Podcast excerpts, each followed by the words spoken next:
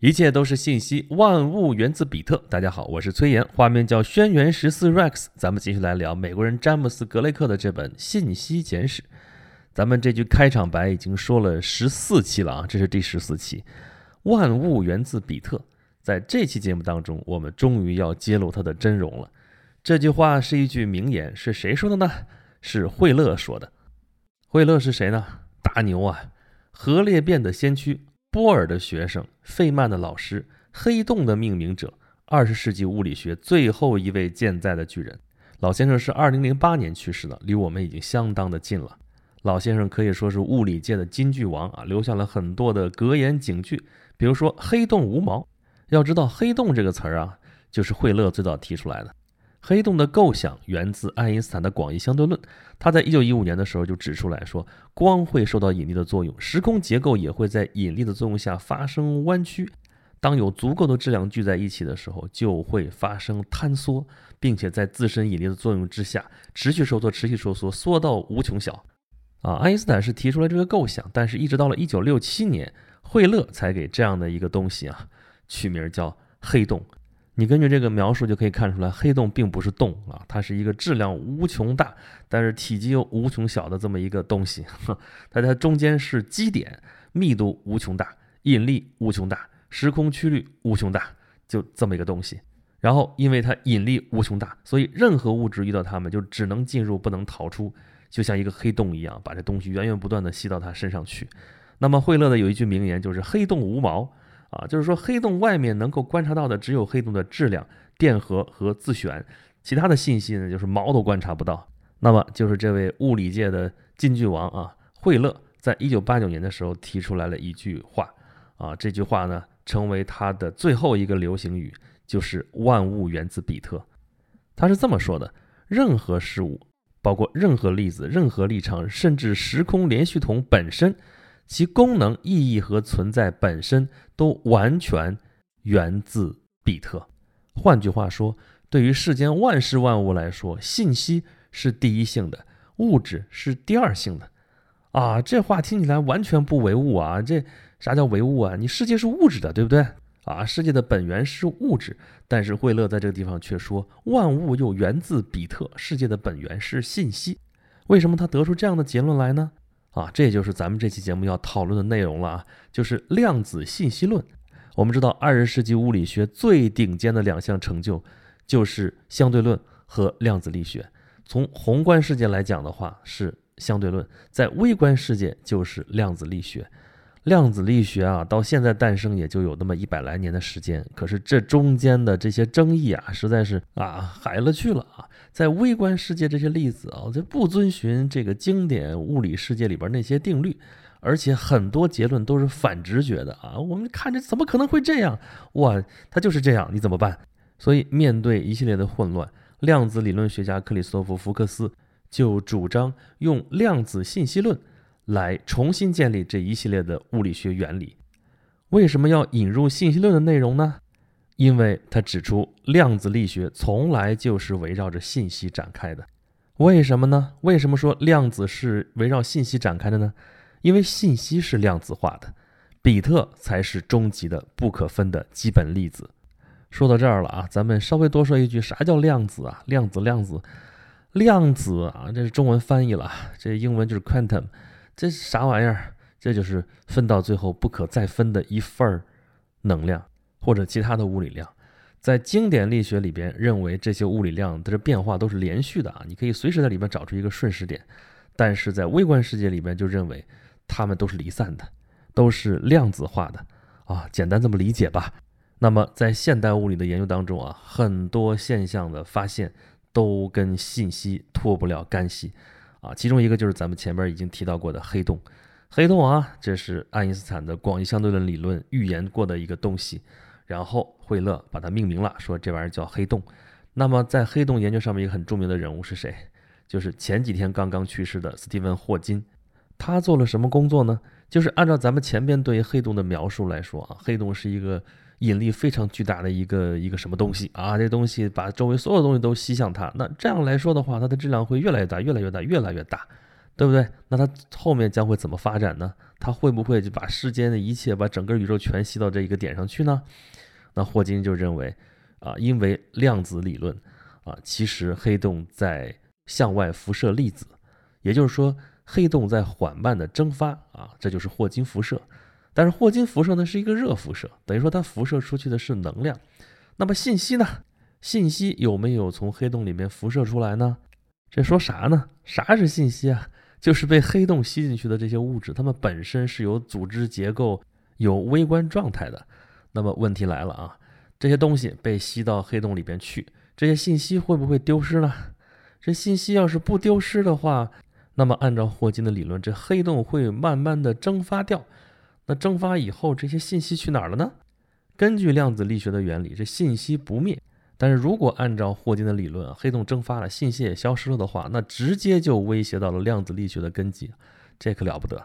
所以当时有很多的科学家就反对霍金的理论，认为信息是不可能消失的啊，因为即使一本书被烧成灰烬的话，在物理学家看来，如果能跟踪每一个光子和每一粒灰烬的话，就应该能反过来重建出那本书，也就是说信息就是不会丢失的。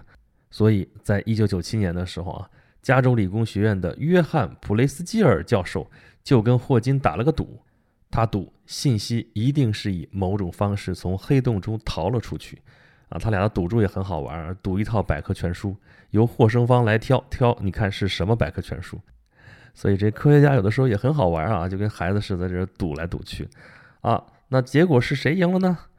二零零四年的时候，这时候霍金六十二岁，他认输了，愿赌服输。他的新的研究结论就是，黑洞并不是全黑的，他们也给出了信息，所以信息还是守恒的。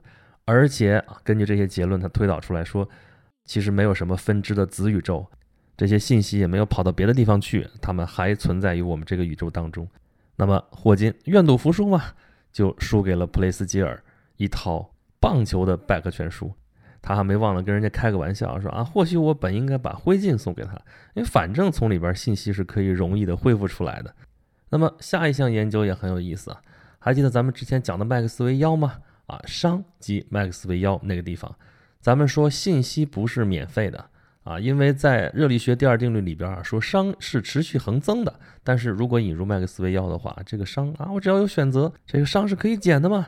啊！但是齐拉特指出来，信息不是免费的，信息是要消耗能量的。这个过程产生了能量的耗散，也产生了熵，所以熵仍然是增加的。但是在一九四九年的时候，冯诺依曼做了一个估算，说信息的每一个基本动作，也就是每一个基础的二元选择以及单位信息的每次传输，都至少会耗散一定的热量。可是后来，美国物理学家罗尔夫·兰道尔发现，大多数的逻辑操作其实不增加熵。只要信息变换的过程是可逆的，那么这个熵就没有改变，也就没有热量需要耗散，而只有不可逆的操作才会增加熵。兰道尔很有意思，他的著名的论文题目就是“信息是物理的”，这就是咱们现在正在讲的这章的标题啊，这是第十三章“信息是物理的”，其实就是兰道尔这篇论文的标题。他还有他的最后一篇论文。名字叫做“信息必然是物理的”，他为什么这么强调呢？他就是向学界提醒注意，说信息不是不具实体的抽象，而总是与物理载体相联系，因而也必须遵循物理定律。那他发现的这就是物理定律啊，在信息不是免费的更进一步啊，说不是所有的信息都免费，也不是所有信息都不是免费。那什么信息免费，什么信息不免费呢？他的学生更进一步考察了很多的。计算机包括真实的或者抽象的计算机，从图灵机开始啊，什么生物学上的信使 RNA，到弹道计算机，就是军方用的那种火控计算机，这些计算机它都进行过考察之后，它最终确认，很多计算是可以不耗费任何能量就能完成的，而热量的耗散只有在擦除信息的时候才会发生。为什么？因为擦除是一种不可逆的逻辑操作。换句话说。你要把这个信息遗忘的话，是需要耗费能量的。你说研究这玩意儿有什么用呢？哎，你说有什么用？我们现在计算机发展到什么程度了？我们人手一台小计算机，对不对？手机，手机那么小，有个很突出的问题，我们都很头疼，是什么？就是电用的太快了。那要想解决这个问题啊，两方面，一方面是增大电池的容量，不过这就会越来越沉。那另外一个方向是什么呢？降低能耗啊，对不对？那能耗要降低的话，就遇到了这个兰道尔的这个结论，也就是说，理论上存在一个兰道尔极限，你功耗再怎么降，也不可能低于这个极限，因为你信息处理势必要经常进行读写操作啊。按照兰道尔原理啊，你这个肯定是要消耗功的，所以这个功耗你就降不下来。那么有没有办法能把这个兰道尔极限给它降下去呢？啊，也不是没有办法，至少理论上有这种可能性。这个希望可能就在于量子计算机。这个量子效应啊，挺讨厌的，有很多反直觉的结论啊，我们往往无法接受啊。比如说这个观察或者说测量某一个量子态，这个测量的过程本身就无法忽略。它一定会对这个粒子产生干扰，你这为啥呢？你观察你怎么观察它？你要么通过光子，要么通过其他的粒子，要么通过其他的作用啊。而你如果是一旦通过这些方式，你就干扰到了这个量子态。所以在量子力学当中啊，观察行为本身是会产生影响的。还有，咱们大概都知道摩尔定律，对吧？这个集成电路这做的是越来越细，越来越细，现在都知道。几纳米的技术了，对不对？也就是那个集成电路那一条一条那个线到了多少多少纳米级？你说按照这个理论再继续再细一点，再往下细，是不是就可以继续提升这个 CPU 或者说这芯片的性能呢？没有，信息是物理的，别忘了啊！你再往下面，你再做的精细一点的话，这就到了原子级了。在这个层面里边，这是量子力学在起作用了，量子效应就会干扰到你在经典物理学当中的一些定律。那在这个芯片这件事情上，就可能你存的这个零和一就可能会受到干扰，这捣乱吧？听上去不是一个好事儿吧？这摩尔定律要失效了，对不对？但是另外一方面来看的话呢，量子效应啊，也许不光是来捣乱的啊，也可以为我所用。于是量子信息科学就诞生了。利用这个量子效应，咱们简单的就说两件事儿吧，一个是量子通信，一个是量子计算机。量子通信呢？好多地方老传的神乎其神啊，说什么量子两个粒子纠缠态啊，你在这儿拿一颗，在遥远的呃不知道多远几光年之外都可以，那人拿另外一颗，然后这边发消息，那边瞬间啊，这是超光速的这个速度，这信息就过去了，然后那边就可以接收到，甚至说量子嘛，那你可以把这个人把它打散了，打成量子态的，然后再。多远多远多远距离之外啊，然后再把它重新拼接起来，这信息传递过去啊，一对一非常准确，把这个人再复原了，哎，超距离传输，好牛好牛啊，是这样吗？信息是物理的啊，再记住这句话啊，信息并不是完全抽象出来的一个东西，它仍然需要物理的载体。你说信息传递超光速，这不就违反了广义相对论了吗？事实上当然不是这样啊，这量子纠缠说的是两个粒子啊。它处于纠缠态的时候，一个粒子表现一个状态，另外一个粒子马上表现为也是同样一个状态。但这个状态其实你是不可预测的，所以你拿它来通信肯定是没戏。那能拿它干嘛呢？可以拿它来加密。咱们简单的、非常粗疏的介绍一下这个原理的话，就是你还是用传统的信道啊，你不可能高于光速啊，最快就是光速。比方说光纤里边用光纤来传输一个信息，你中间怕人给截获。啊，咱们前面讲过香农这个编码解码的这个理论，对不对？你如果双方都掌握一个蜜月的话，那么你中间讯息被人截取了之后，你也不怕，因为反正他也破解不了啊。或者被人干扰过之后，你就知道啊，被人窃听了。但是传统的蜜月总是少不了这种可能性，而啊，用两个量子纠缠态的例子来做这件事情呢，中间你不怕窃听，因为你窃听了之后，你要破坏了，我就知道。而发送方和接受方其实根本也不用知道这个蜜月到底是啥。发送方测量一下某一个第三个粒子和他自己手里这个粒子的某些关系，然后呢，这两个量子就算量子比特了啊，就会被破坏掉了。然后呢，把他们得到的这个经典比特的信息，通过传统的或者说经典的信道传递给了这个接收方，啊，但这个过程就是不会超过光速，也就是没有违反广义相对论。接收方接收到信息之后啊。跟他自己手里边那一颗粒子在相互作用之后，就可以还原出那第三个粒子的量子信息，这信息就获得了传递，而且中间非常的安全。这就是简单说一下原理吧，也不一定完全准确啊，但是给大家建立这么一个概念。那么量子计算机就更有意思了，在量子计算机当中啊，量子比特是相互纠缠，多个量子比特一起工作，威力不是成倍的增加，而是呈指数增加。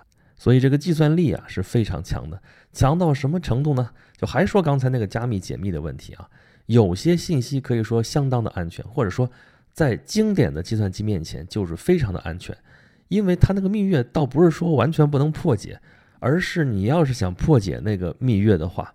你这个运算量啊，那是天量的。这按现有的这计算机，如果运行的话，这不知道运行到猴年马月去了。所以事实上它是安全的，但是这一切在量子计算机面前，可能就真的是不堪一击。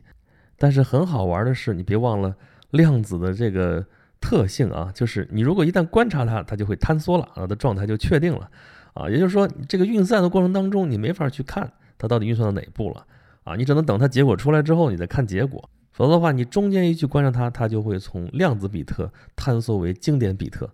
这个咱们也是简单一说啊，现在还没有完全实现啊，但是真的是可以期待了啊。不过，创立信息论的香农本人可是见证不到这一天了。